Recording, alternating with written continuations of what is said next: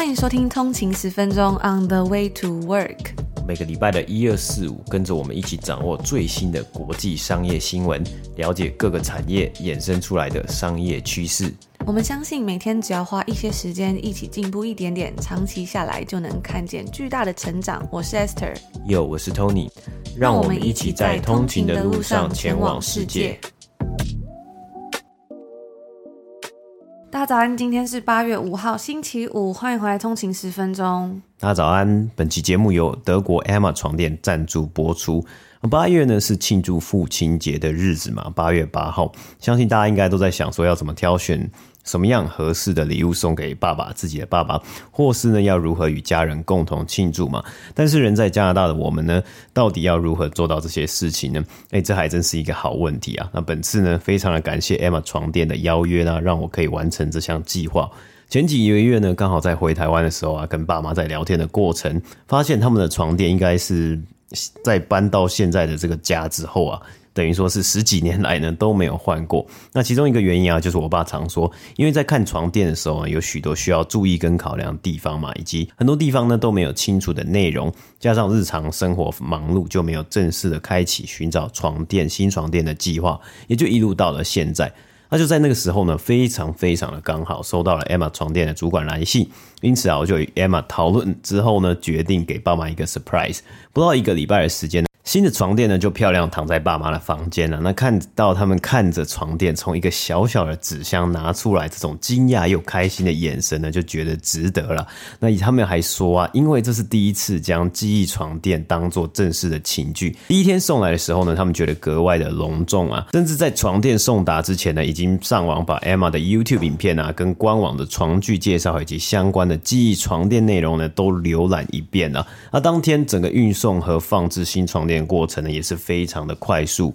而依照爸妈以往睡觉的经验呢，都是臀部坐下的部分会先凹陷下去，随后过个几秒呢，才有弹簧的反弹来支撑身体的重量，而且坐下的那个区块呢就会比较明显嘛。那半夜翻身啊，或是挪动身躯啊，或是起床就很容易惊醒身旁的人嘛。但是呢，在 Emma 床垫上呢，臀部一坐下来。床垫呢就贴着身体的弹力支撑，当全身躺平在床垫上舒展成大字形，或是侧睡成虾状呢，都有床垫贴护着身体的每一部分啊，就像漂浮在水面上，可以把肌肉放松，重量放下。心事放下，安心的休息啊！挪动身躯呢，或是半夜起身也不容易惊醒床侧的伴侣啊，也就是我老妈。那我妈呢，在睡了几个月之后呢，就传了一句话给我，她就说我睡得很好，就这样子。呃，period，很像这个爸爸妈妈通常会回复的内容。但是那我们自己在试躺的时候呢，我觉得 Emma 的床垫也是非常的有支撑力。但是我觉得特别惊艳的地方是因为，嗯，他们的床垫都是在欧洲生产制造的嘛，所以同时呢，也是目前欧洲线上床垫市占率最高的品牌。透过 D to C 的销售模式，减少传统零售中高额的租金啊，或者是佣金的成本。那最近呢，Emma 的官网又有六五折的活动，以欧洲进口床品来看呢，真的是不会很贵，而且非常的划算。除此之外呢，他们是一个 D to C 品牌嘛，所以 Emma 也提供了一百天的试睡，再加上十年保固的方式，回馈给消费者更好的保障。另外呢，他们也有许多的设计小巧思，可以针对台湾地区的使用习惯。比如说，他们有全新的三 D 开孔设计，具有极高的透气性，让在台湾这样的潮湿气候之下呢，也能够拥有最清爽的舒适睡眠。那相较于其他的材质啊，记忆棉也比较不用担心说，因为台湾的潮湿而变形。而且因应每个人对于软硬度的不同需求呢，还提供了软硬两面。喜欢柔软包覆感的话，可以选择 Ergo-Cell 的棉层；而如果是喜欢比较坚硬有支撑感觉的话呢，就可以选择 HRX 这个支撑棉作为接触面。另外呢，也可以同时搭配 Emma 的防水抗螨保护套，就可以有效减少将近九成的过敏源。在这次的合作之中呢，我们也稍微研究了一下来自德国的 Emma 床垫，两位创办人呢分别来自于医用床垫工程以及企业顾问领域，将专业技术转化为创新产品的开发。那我们特别喜欢它其中的 Test and Learn 的文化，鼓励员工呢拥有创业家精神，进行实验，一小步一小步调整，并且从试验中的结果学习。那我自己呢也时常秉持着这样的精神，在我自己的工作啊以及通勤十分钟的节目之中。那我们现在人在加拿大呢，我们也在使用着这个 Emma 的三层记忆枕啊，因为它拥有独家三层的记忆棉所组成，所以呢，可以根据你自己的喜好啊，还有睡姿以及你的心情自由组成这个记忆棉。那我自己睡起来感觉呢，我觉得也是非常不错，也觉得睡睡觉的时候头部跟颈部得到了很不错的支撑力。那我觉得它这个枕头呢，特别适合当做礼物送给呃可能是家人啊或是朋友，因为呢它里面是有独家的三层记忆棉嘛，所以呢你就可以呃自行调整你想要的高度啊或是软硬度，我觉得非常的方便。有时候在送这种比较是贴身啊会自己用到的东西的时候，就会担心说，嗯，他会不会不喜欢，或者是以他的睡眠习惯会不会不方便啊？比如说过高或过低。但是因为它有三层，你就是可以自己选择你要抽出一层啊，或是你到到底要放几层，所以就还蛮有那种克制化的感觉。嗯，本次能够透过 Emma 床垫来孝顺爸妈是一件很开心的事情嘛。那也跟他们说，虽然这几年都在国外努力啊，但是呢，心仍然是为了家着想的。所以，大家如果大家也想要趁着父亲节孝顺一下，或是自用，或是送礼呢，都欢迎前往 Emma 的官网参考。那目前官网的活动就是床垫加床垫保护套的组合价是有六五折。那 Emma 呢也有提供通勤族专属的优惠码，全品项是可以再打九折，不限金额，还有品相可以搭配目前这个官网的折扣活动一起使用。那优惠码呢是 Tony Esther 十，我们的 Show Note 底下呢会有一个连接，点进去呢它会自动的带入优惠码。对，那如果大家想要输入的话，就是 T O N Y E S T H E R 一零哦，记得不要打错了。今天要来跟大家分享本周公布财报的咖啡连锁巨头 Starbucks 星巴克，他们在北美时间周二的时候呢，公布了击败早前分析师普遍预期的财务数据。主要的原因呢，是因为得益于在美国消费者对于冷饮的强劲需求。那不得不说啊，今年夏天真的是太热了，大家真的都要喝冰凉的饮料，不然真的受不了。不知道大家平常喜欢喝冷的饮料比较多呢，还是比较喜欢喝热的饮料？我自己呢是比较喜欢喝冰的，就是一年四季呢我都。我喜欢喝凉的啊，去冰的那种。就算在多伦多冬天负十几度呢，我还是嗯不太喜欢喝热饮，要不然就是不要喝。但是我就是还是比较倾向说喝冰冰凉凉。我觉得饮料呢就是冰冰凉凉的比较好喝。但是呢，我也知道也蛮多人就是嗯一年四季都是喜欢喝热的，就是喜欢喝热热的饮料。那 Tony，你比较喜欢喝就是冰的还是热的饮料呢？我觉得我好像两个都还好哎，我有时候不太喜欢喝太冰的饮料，因为我觉得好像冰块加了很多呢，就会觉得就是到最后融化了，就是都是水嘛。但是我平常也不是说很喜欢喝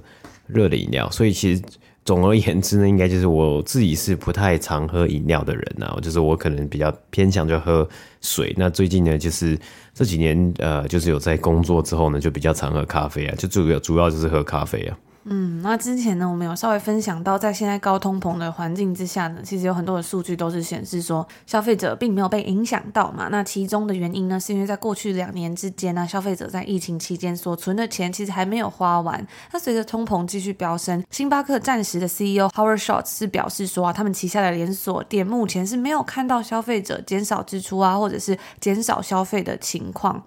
但是呢，其他的餐饮集团，像是麦当劳，或者是我前阵子很爱吃的墨西哥连锁速食店 Chipotle Mexican Grill 呢，却都已经出现了，看到他们的消费者之中啊，收入比较低的消费者人群呢，开始降低消费的频率，或者是说消费的金额有所下降的状况。那因为近期更高昂的油钱啊，还有杂货以及账单支出都挤压到了消费者的预算。所以星巴克它到底是怎么做到的呢？在这样子的情况下，大家还是愿意嗯去买它的饮料，甚至在价格调涨的情况下，大家还还是愿意去买它的咖啡啊，它的饮料。那该公司的 CEO 是表示说啊，星巴克它的 pricing power 定价能力呢，以及顾客忠诚度，都是让他们能在现在这种逆境环境中持续成长的原因。那补充一下，这个 pricing power 根据 Investopedia 的定义啊，指的是说公司产品的价格变化对于该产品需求量的影响。所以呢，在星巴克它的状况就是说，即使价格调涨了，或者是说消费者的预算减少了，他们都还是有定价能力去维持。他们的销售，那一般来说呢，如果这个商品的竞争对手很多的话，那公司的定价能力就会比较弱。但是呢，如果一间公司它拥有独特的商品，或者是说它的品牌定位啊，它整个公司的策略是很独一无二的话，那它将会具有强大的定价能力。因为客户没有该产品的替代供应商，所以呢，必须支付公司想要收取的商品价格。也就是说，它是有能力去调整价格。它要卖多少钱呢？顾客可能都会愿意去买单。分享到 Lululemon 的新闻的时候呢，就有提到啊，他们在他们的财报之中呢，也是有分享到，即使他们调涨了他们的商品价格，但是呢，买气却不减反增，就是依然是保持非常强劲的销售。那 Lululemon 呢，也是有呃非常强大的 pricing power 的一个品牌。那也欢迎大家可以想想看，在你的印象之中呢，有没有哪个东西、哪个品牌、哪个公司，他们有很强劲的这种 pricing power，或者是有哪一个公司呢，他们是嗯这个 pricing power 是非常非常弱的，可能现在大环境不好啊，或者是突然有公司出来削价竞争的时候，它可能就很容易很快被影响的。也欢迎大家可以跟我们分享。那接下来呢，我们就来稍微看一下该公司在截止于今年七月三号这一季之中的财务数据。首先是在每股盈余的部分是来到了零点八四块美金，击败分析师预期的零点七五块美金，而营收呢，则是来到了八十一点五亿美金，同样也是击败分析师所预期的八十一点一亿美金。在该公司财务年第三季之中啊，净利是来到了九点一三亿美金，或者是每股零点七九块美金。那对比去年同期的十一点五亿美金，或者是说每股零点九七块美金呢，是有所下降的。星巴克表示啊，在这一季因为通货膨胀，再加上他们的员工薪水呢都有调涨了，所以就影响到本季公司的利润率。净销售额的部分呢、成长了九个百分比，来到八十一点五亿美金。那我们刚刚提到这个八十一点五亿的营收呢，对比去年同期是成长了九个百分比。在美国表现强劲的推动之下呢，星巴克全球的同店销售额是增长了三个百分比。那在星巴克的本土市场，也就是美国呢，它的同店销售额是增长了九个百分比。主要的原因呢，是由于平均订单总额增加以及客流量增加了百分之一所推动的。那星巴克也表示啊，啊随着消费者恢复疫情前的日常生活，比如说他开始去上班上学嘛，那晨间的销售呢也正在恢复当中。这个晨间的销售额呢约占了星巴克收入的一半。在疫情期间，可能因为大家都在家上班，不在家上课，所以就不需要出门买咖啡，可以有时间可以在家里享受煮咖啡的过程呢，让嗯早上刚起床的时候可以闻到香喷喷的这种咖啡香味。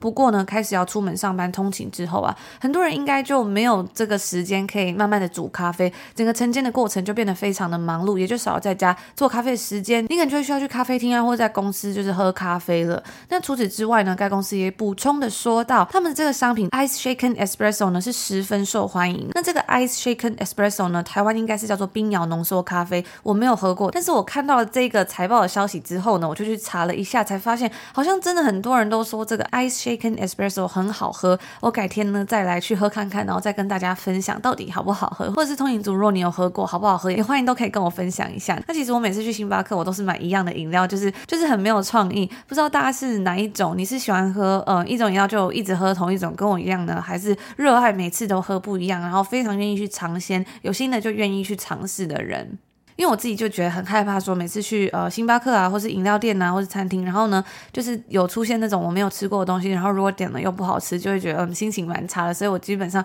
很长时间每次呢去买，我都会买一样的东西。然后呢，就是如果我喜欢听一首歌，我也是会一直听一直听听到腻的那种人。我在星巴克我最喜欢的饮料是 Ice English Breakfast Tea Latte，那喝起来呢其实就很像台湾的奶茶，它其实就是呃这个早餐的早餐茶，然后再加上牛奶这样。样子，但是呢，喝起来并没有像嗯台湾的红茶拿铁这么浓，我觉得还蛮好喝的。以前呢，我还会再加上 salted cream，喝起来更奶更浓，但是热量也就比较高，所以也推荐给在北美喜欢喝奶茶，但是呢又不方便去奶茶店买奶茶的人。讲到这个饮料，突然心得就变很多。那回到今天这个新闻呢？星巴克也意识到啊，在这一季他们的冷饮是非常受欢迎，就是这种 cold beverage。其中呢，它的冷饮啊就占了本季度美国销售额的四分之三，所以大约就是七十五个百分比，也真的是非常非常的多，推动了本季的增长。那我们刚刚有提到说，在这一季他们看到大家平均的订单金额是有增加的。其中呢，星巴克的 CEO 就指出说啊，因为跟热饮相比，顾客其实更有可能在这些冷的饮料里面添加糖浆啊，或是牛奶等等的。像我刚刚分享到。在这个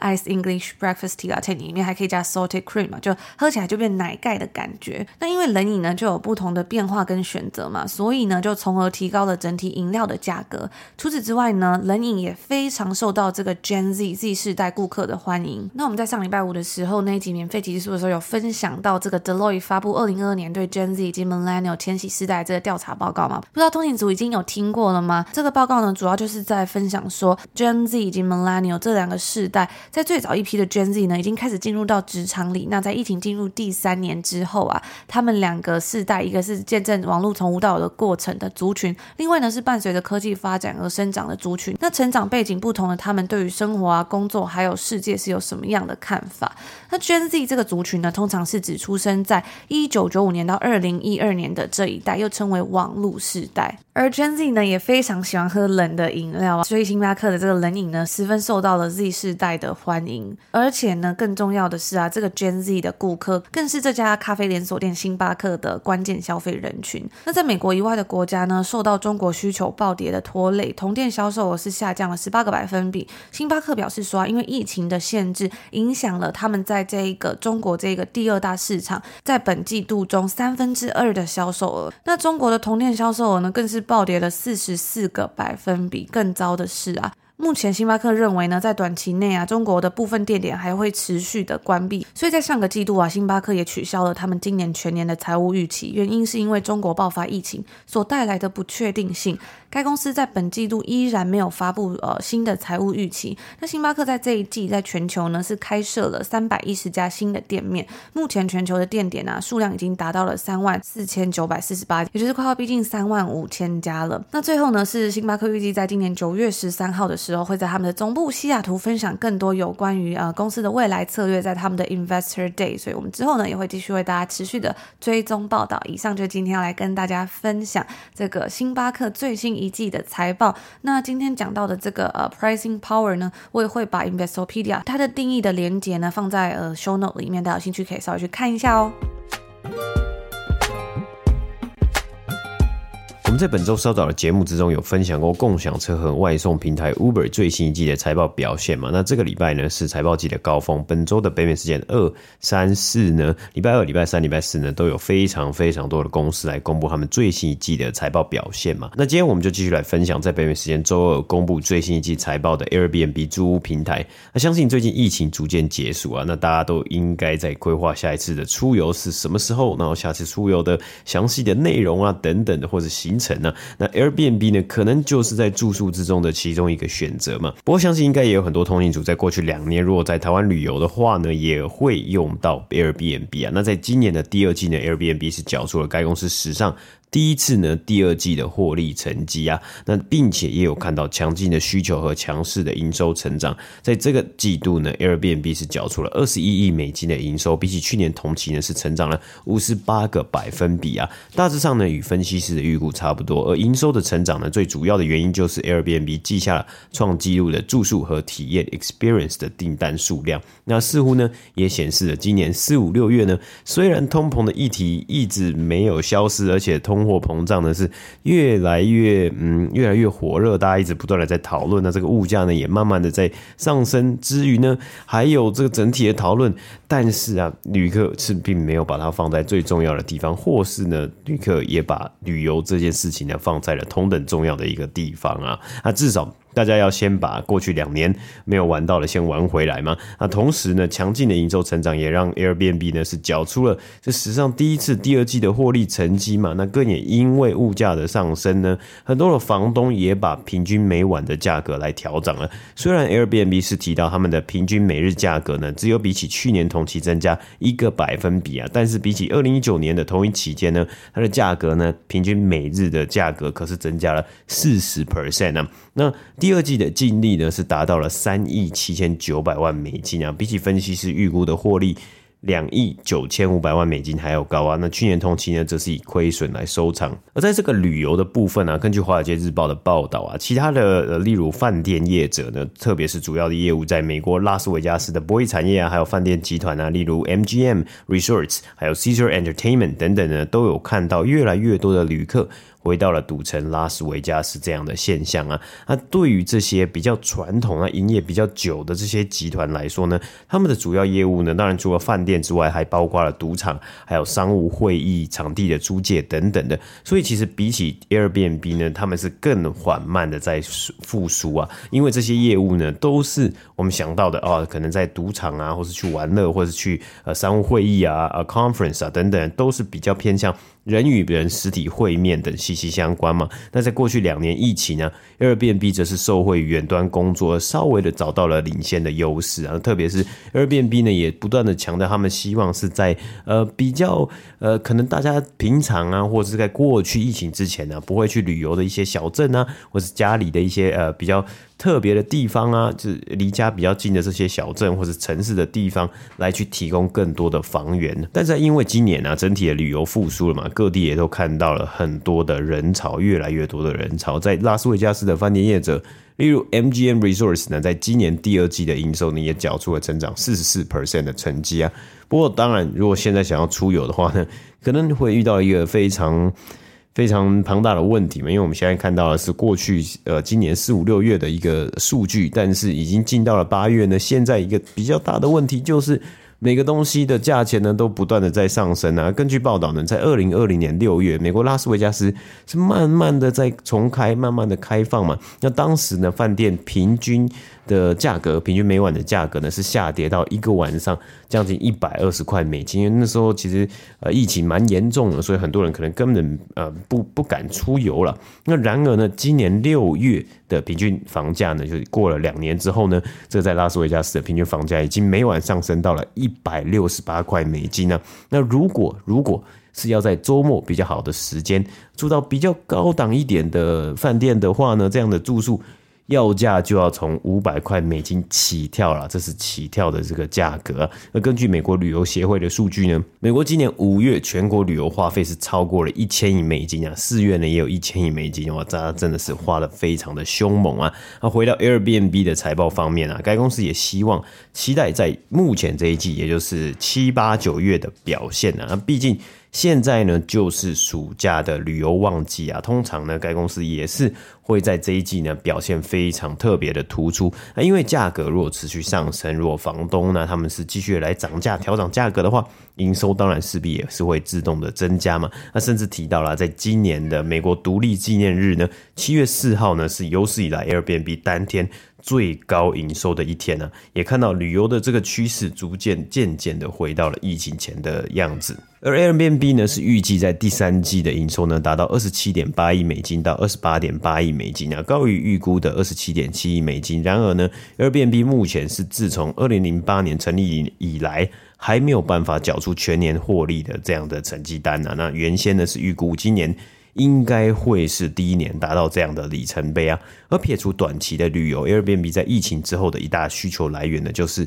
想要在别的地方或远端工作的这些工作者嘛。那因此啊，这一季呢，超过二十八天以上的订单呢，占整体预预定的订单量呢的十九 percent，营收呢也是大约占二十一 percent 呢。那这个地方我自己也是一个。呃，比较有趣的小观察，我自己的观点呢、啊，在今年上半年的美国联准会不断的升息嘛，大家也都看到了非常多的这种新闻。那升息呢，有很大的一个呃可能性呢，会让许多的房屋买家的房贷成本增加。我们也看到一些数据啊，显示出今年上半年呢，接近五六月的时候呢，在房市美国北美房市的这个销售额的数量啊，呃，就是成交呃有有售卖出去的房子的数量是大幅度的减少。诶，可能有人认为现在不是好的价格。哦，不想卖了。如果有人不想买了啊，也有屋主呢，可能觉得现在买家很少，所以他哦就不要卖了啊，供给减少了，或者是需求也降低呢。但是因为旅游非常的热门嘛，会不会有很多的屋主呢？哎就是转一个念头呢，最后直接把他自己本来要卖的这个房子呢，呃，改为 Airbnb 出租啊，其实也蛮特别的。毕竟现在的状况呢，热门的地方啊，Airbnb 的价格应该呃可以一个晚上收蛮高的钱。那再加上我们刚刚提到 Airbnb 也一直鼓励大家去一些呃比较不是属于说哦热门景点。以往我们知道热门旅游的景点啊，是去一些比较其他的小镇啊等等的，或是一些小的景点啊，呃冷门的景点，或是变成慢慢的变成一些。很很特很有特色的一些地方的时候呢，哎，这个时候呢，这些屋主呢，其实是可以收一些蛮可观的数字的这个金钱啊，甚至是在一些小镇啊，这些屋主他们在购入这些房屋 房地产的时候的成本价格呢，应该会比。城市啊，或是一些热门的旅游景点的价格，来成本来的低一点点的，那一个月下来呢，算下来应该也会是一笔非常可观的收入啊，甚至比起定期出租还要多钱。那大家有想说，其实，在市面上呢，看到在北美市场呢，也有很多这种呃帮忙这些屋主呢来做呃可能是管理啊，比如说 Airbnb 的管理的这些公司，所以他会帮你去清理啊，会帮你去呃打扫啊，如果呃房客走了之后会帮你。整个一算是一条龙的，就是使用，你只需要去呃坐着在这里，然后就是收收钱嘛。当然，因为你如果要这样子比较一条龙的服务的话呢，可能还是要呃可能让比较多给他嘛，比如说让个三十 percent 啊或四十 percent，不知道不确定这样这样子的数据。但是呃这个东西呢，或许会是一个小小的趋势啊，是我自己个人的一个观察。那 Airbnb 呢，在本周二公布财报之后呢，它一开始啊股价是有下滑的，不过在之后在这两天，也就是是今天北美时间周四，还有昨天周三呢，呃，交易的时候，这个股价都回升了。那今天收盘是上涨三点六五 percent，来到一百一十九块美金。但是以今年至今的一个股价的表现来说呢，也是下滑了三十 percent 啊。那因此啊，也有很多的分析师也相信，该公司的成长呢，前面有一个非常大的挑战，就是在未来。会受到例如其他饭店业者或是订房网站，像是 Expedia 或是 Booking Holdings 等影响啊。毕竟，如果商业旅行啊、商务旅行或是商务会议回归的话呢，这些呢会是比较会是这些传统的业者的一个比较强的优势啊。除此之外呢，另外一个可能造成挑战的原因呢，就是。在近期，特别是北美市场的这个航空的动线非常非常的混乱啊，多伦多的机场也速度了成为新闻媒体的头条啊，因为呃，这个新闻媒体的头条呢，为什么呢？多伦多机场混乱到很多的航空公司，它提早寄信给这些要搭航班或是要要要搭飞机的旅客呢，跟他们说。与其呃，比起平常两个小时之前到机场呢，你可能要做好准备，至少要三个小时之前呢到机场，你才有可能搭上你要呃搭的班机啊。因为机场就是整个都堵住了，大家非常的多，非常多人要出国啊。那除了机场堵住之外呢，在北美市场呢也看到了很多的航空公司取消航航班呐，这个现象呢，在今年的夏天。非常频繁的出现呢，所以 Airbnb 呢也特地的提出来，如果呃有旅客他没有办法搭上飞机，那他就根本没有办法来去完成他呃原先预定好的行程跟旅行嘛。那这样子的状况呢，会让呃这些旅客他就取消他们的预定啊，那也会让这些呃业者，比如说饭店业者 Airbnb 呢等等的来失去他们可能原本可以赚到的营收。而同时呢，今年上半年的 Airbnb 也因为刚好中国在有上海的疫情的关系封城嘛，所以 Airbnb 也做出了一个决定，要退出中国的市场啊。所以呃这部分呢，对于未来会不会有影响呢？我们就要持续继续的观察，因为他们刚好是在今年的第二季四五六月的时候呢，做出这样的决定的。那现在呃应该是目前这个时间呢，八月的时候呢，在中国应该是没有在 Airbnb 的平台，或是没有办法在 Airbnb 的平台上面呢找到房源来订房的。所以这个部分呢是非常好玩的，我觉得在我记得在前之前前几个礼拜的节目之中，也都有一直提到说，诶，因为现在的经济状况啊，大家对于自己的呃预算啊控管，也应该会是花更多的时间，呃，花更多的心力去去管，因为现在的物价就是慢慢在上升嘛。但是呢，很多人呢也是因为疫情的关系，两年三年没有办法出国了，所以这两个之间呢，一一个拉力，一个阻力呢，到底哪一边呢会是？就是战胜，或者大家的消费者呢？消费者的荷包呢？呃，的能力就是荷包能够撑到什么时候呢？可以继续用这样子的一个呃状况，用这样子的一个水平呢来继续花钱，来继续消费，继续出游啊！当然，我觉得以呃，就是站在每个人的角度啊，真的，我觉得闷了三年，闷了可能不止三年，没有四年没有出国呢，大家当然会想要出去玩嘛。所以这个东西呢，也会是这些呃业者。